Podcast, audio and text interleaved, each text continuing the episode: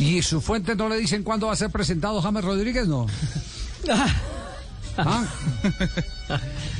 A, a- a mí, mi- a mí mi fuente eh, se lo pregunté recurrentemente y me dijo que, que cree que no va a volver James. Eh, a mí, en cambio, me dicen que sí. Au.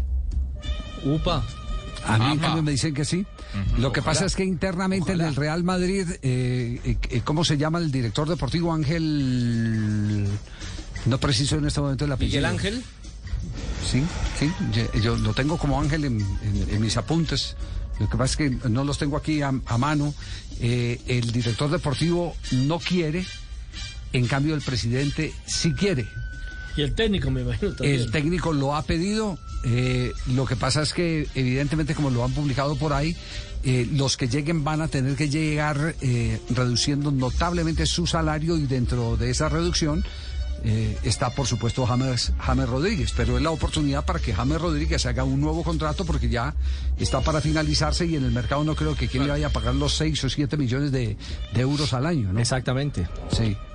José Ángel Sánchez, exactamente, ese es el Sería director deportivo. para, pa- para Eh, reducir pretensiones. Claro, es José Ángel sería un Sánchez. relanzamiento futbolístico. Y, para él. no, y además, además por, porque la fuente lo que me está indicando desde esta mañana es el que no tendría ningún costo para el Real Madrid y en eso es que anda Florentino. Eh, recuperar un patrimonio eh, que lo tiene en este momento eh, fuera de circulación eh, porque, porque se ha hecho cargo de, de parte de su salario el Everton, pero fugado. dentro de las eh, condiciones de préstamo al Everton estaba el que si lo pedía algún director técnico, Podía regresaba, reengancharlo. regresaba sin costo. Sin costo.